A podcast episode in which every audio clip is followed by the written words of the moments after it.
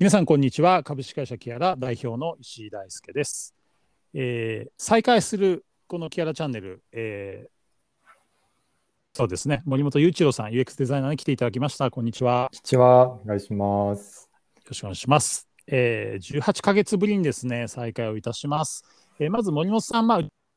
ってるデザイナーさんですけれどもちょっと簡単に自己紹介をお願いいたします。はい、えっと、フリーランスで UX とか、まあ、いろいろとデザインをやってます、森本です。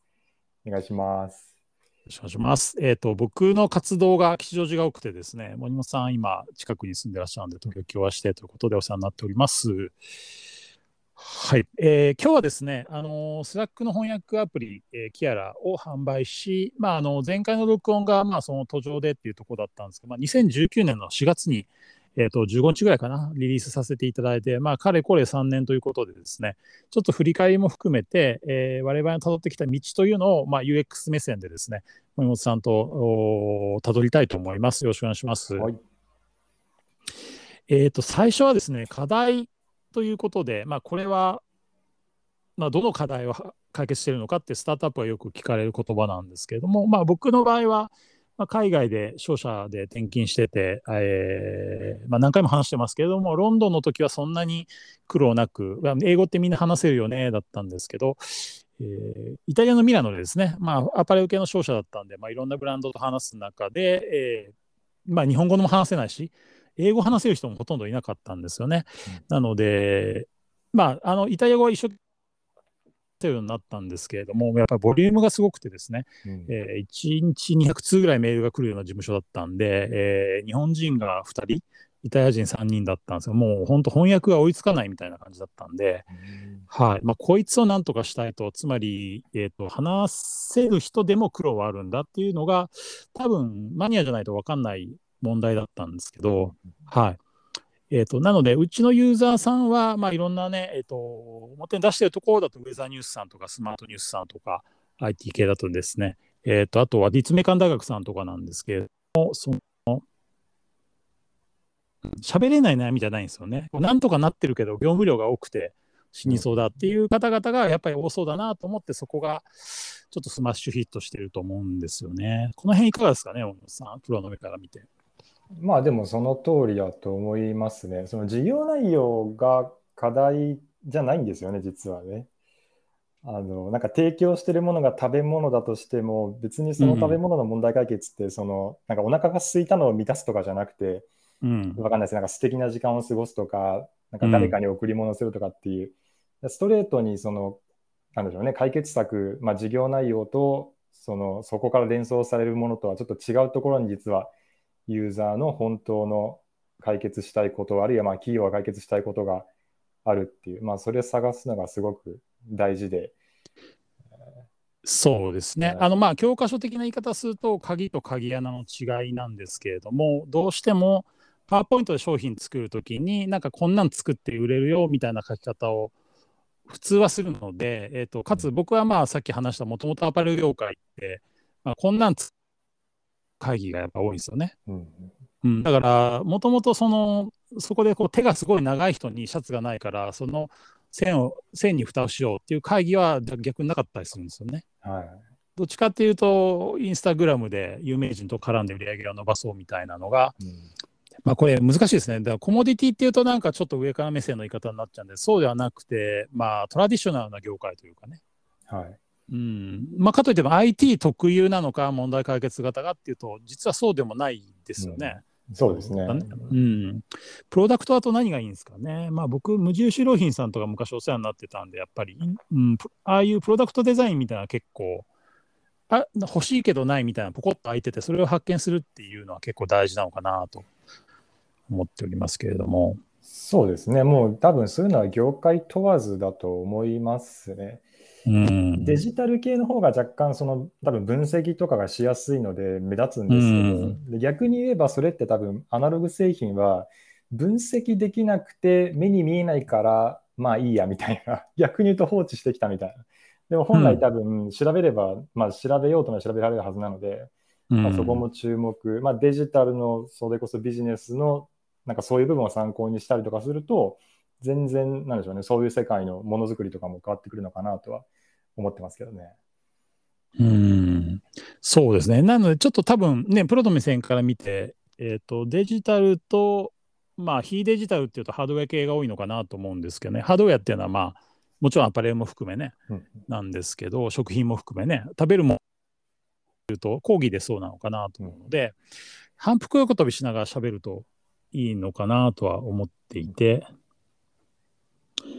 なんだろうな。まあ、でも、アパレルとかだとやっぱ値段の話が目につくんでね、ユニクロはやっぱり、あの値段である商品がなかったっていうのが、やっぱり僕が見るとヒットにつながっているので、まあ、同じような話は IKEA ね、はい、あの、一回話したことはね、あの、もよさんとはありますけど、なんでしょうね。真似しようと思っても、真似すべきところが競合は分かんないので、ものすごく安くて、えーと、いいデザインみたいなのが、なんかこう、競合だと、あああいう形のものを作れば売れるかもっていうところで終わっちゃうけど、うん、実はその値段で、そのデザインで、で、なんかその使い込んでいくと、あ、これいいかもっていう、使いながらの発見するところが競合は盗めありますよね。そうですね。ああいうところは、うん、多分、ものとして商品見てるんじゃなくて、まず多分顧客の体験を設定していて、うん、多分体験全体を解決することをもう全社を挙げてやっていて、そうなんですよ。で商品って多分その数パーセントに過ぎないんですよね、きっとね。いや、本当そうなんですよ。だから多分 IKEA の狙いは、IKEA が作ったけど捨てたプロトタイプを全部見ると分かるんですよね。うん、というのは、まあ、今目の前にね、IKEA 製品があるし、隣に無印製品がありながら喋ってるんですけど、はいまあ 2×2 の棚とかがあるじゃないですか。はい、でこれも要はその高さとか、ね、材質とかなんか下手すると1000個ぐらい作ってるのかなと思うんですよね。はいはいはいうん、っていうのがなんか単純に側だけ見て同じようなものを作るっていうのだけだとやっぱり発見できないでしょうね。そうですね。うん。あの、あそのこら辺のブランドは一つ二つ商品パクられてても、まあ、全然大丈夫っていうことですよね。いや、本当そうなんですよね。だから言い方がちょっと今ずっと抽象的で、合うかどうかなっていうのは不安なの。まあ、だから要するにホワイっていうことで、なんでこの商品が必要なのかみたいなのを結構、この最近の持論はなんか、市場はどこにでもありはしないかっていうね、はい、のが、まあ、これも、まあ、事業を企画した人がちょっと共感していただけるようなことかなとは思うんですけどね。あと、これも抽象的ですけど、なんかこう、山を作るみたいな作業だとみんな思ってるんですけど、うん、どっちかというと、落とし穴がいっぱいあるところにセメントで穴を塞ぐみたいな作業かなと思ってるんですよね、うん、新規事業って。はい。うん。問題ね。課題発見が上手な企業ってあとどこありますかね？ああ。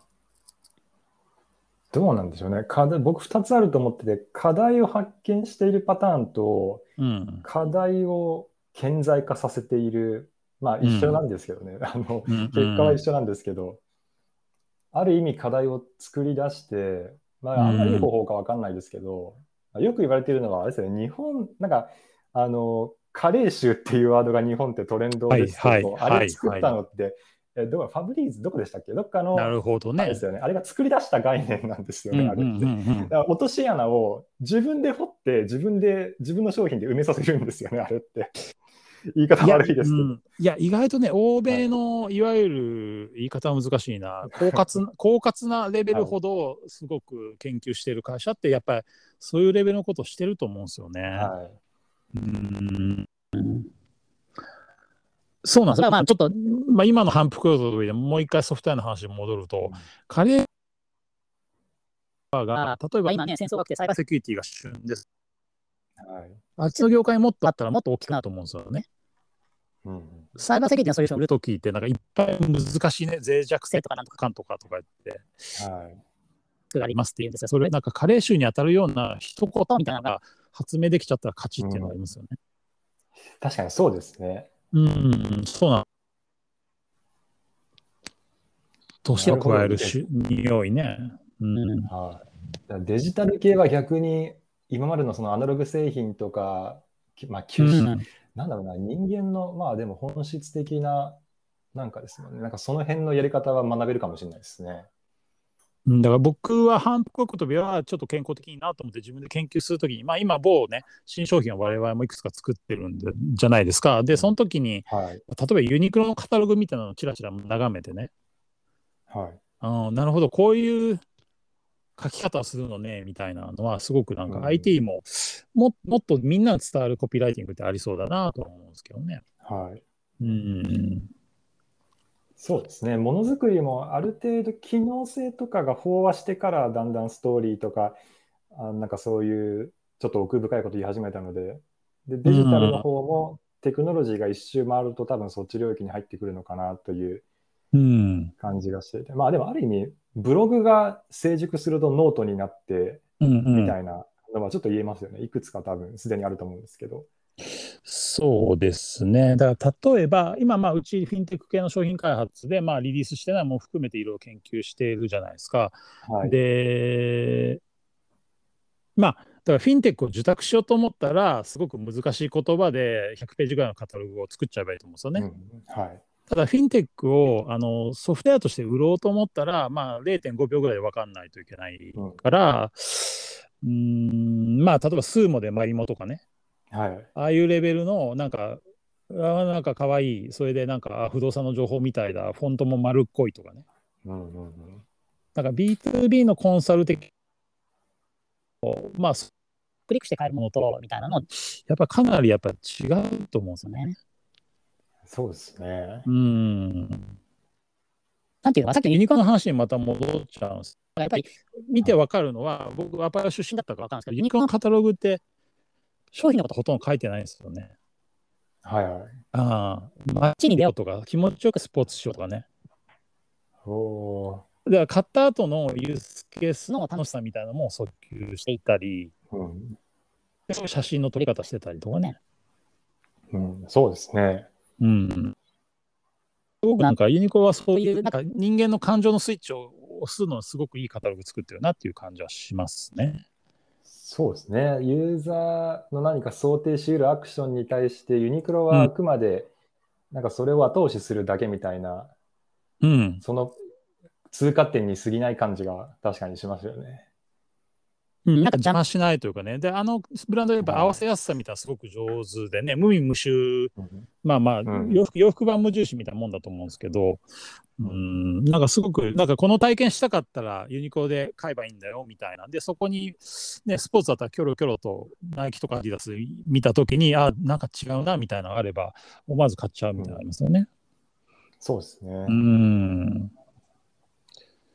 そうですね。そういうのなんか、一個一個の自分の、まあ、昔の痛みみたいなものを振り返り、まあ、結構ね、僕もソリューション立ち上げの時に途中でひよっちゃうことが昔あったような気がするんですけど、やっぱどうも、うん、自分の激しい痛みみたいなのは、やっぱ結構自自信を持って追求するといいのかなっていうのが、まあ、現状の結論うんかなと思いますね。うんまあそうですよね。うんうんうんうんちょっとね、でもちょっと、まあちょっと、どこまでお話になるか、あれですけど、そまあ、もよさんも最近ね、自分でアプリ作って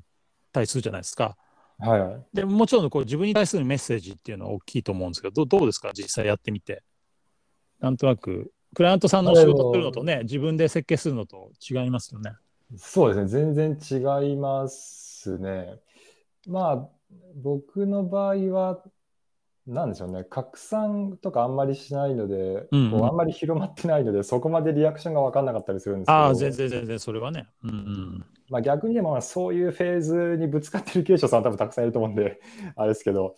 まあ、どうなんでしょうね。あんまりでもすぐに諦めずに、自分なりあそうそにん。改善するというか、いや、そうなんですが大事ですよね。いや、そこで、僕、っていうか、セールスマーケの話になるんで、ちょっとずれるんですけど、多分みんなが感じてる、解決する、まあ、ね、医療業界リミターもんじゃないですかアプリとか。はい。だから、それって多分全部の答えが正しいんだけど、そこから先にターゲットユーザーでかつお金を払いそうな人までリーチできる方法があるのかどうかっていうところは結構運だと思うんですよね、正直。うんうんうんだ全員正しいアプリを作っていると。あのそれは自分のため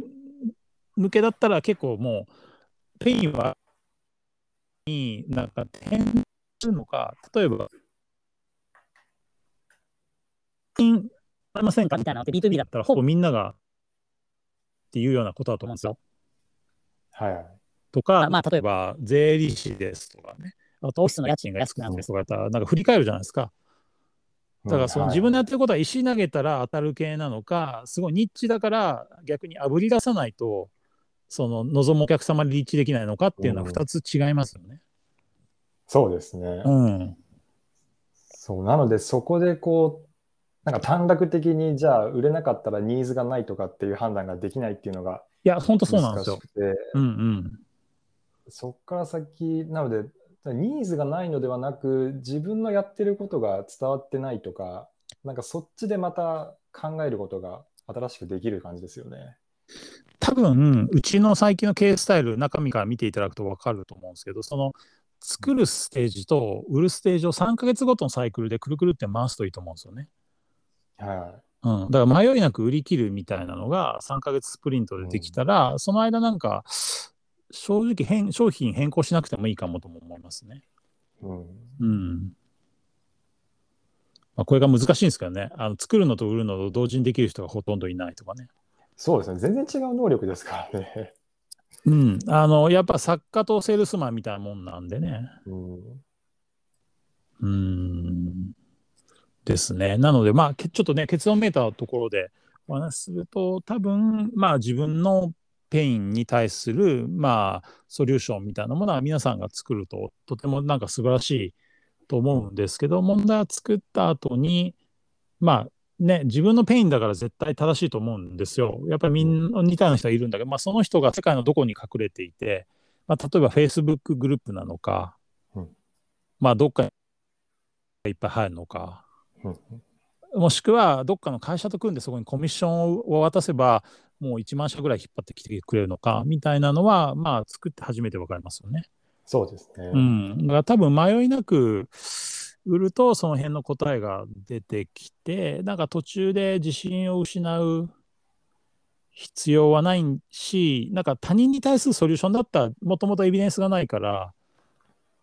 うん。アイデアが悪い可能性はあると思うんですよ。例えば僕はお医者さんがこんなの使うんじゃないかなっていう間違った企画書を書いた場合は、うんお医者さんがいらないって言われたらチェンジした方がいいんですけど、そうですね。なんか自分へのソリューションってやっぱりしつこく追っかけるべきだなっていうのは最近僕思いますね。うんん。うん。特になんか自分はなんなんですかね、普通の人間であって、天才じゃないって思う人は、むしろ多分自分を信じていいっていうのがうん。あって、つまり普通なわけだから、その他大勢の人、多分あなたと同じ感覚だよっていうのはありますよね。そそうですね。だから、まあ、ベンチャーキャピタルさんの分析みたいなのが、あのまあ、と特にうちの CFO の人たちとか元 VC なんでね、あのすごくああいう金融的な見方はありつつ、なんかそれに引っ張られすぎて、いや、まあ、市場が大きくないとダメなんだよねって、どっかでインタビュー記事で読んだとかを理由に諦めちゃダメだと思いますね。はい。うん、それは金融の方々の見方の言い方なので、まあ、事業サイドってぎもしかしたら逆に考えた方がいいかなみたいな。うんうん、ですね。なんかだから、そなんとなくツイッターがね、情報が割と混乱しやすいので、まあ、そのいろんな情報を取るときにど、どこを見ていいのかみたいな結構、最近ってもしかしたらブレやすいのかなと思いますね。そうですね、もう、ういろんな情報とか、あとはテクニックとかが出すぎていて、うん、結構その普通に自分が困っていたことを信じ通せない人って、多分本当に意外と多いと思うんですよね、最近。そうまあまあ僕も初期そうだし、まあ一応なんかはいインターネット屋としてツイッターの情報収集術は僕なりに持ってるんですけど、はい。まあでも結局いろんな人が責任なく意見を継ぎはぎにするとフランケンシュタインみたいになって終わっちゃいますよね。うん、そうですね。うん。なので結構そことの付き合い方が大事ですね。難しいですよ。だからまあ、うんいわゆる自分の pain、まあね、司馬遼太郎さんとかも小説書くときにやっぱり終戦の日に自分が泣きじゃくったうんから、まあ悔しくて自分のために小説書いたとかおっしゃってるんで、まあ似たような話かなと思うんですよね。うんだから自分への作品作りをコツコツ5年10年続けてそこにテックの波とかバズワードとかは、まあまあ、ある意味、それは割り切って取り入れるみたいなのはいいんでしょうね。うん、そうですね。うん、うんそうですね。わかりました。ちょっと、あの、取り留めのない抽象的な話も入りましたが、なんとなくそういうことをお伝えしたくて、ちょっとお相手をしていただきました。はい。はい、じゃあちょっと最初のエピソードはこの辺で終わりたいと思います。ありがとうございました。はい、はい、ありがとうございました。はい、失礼します。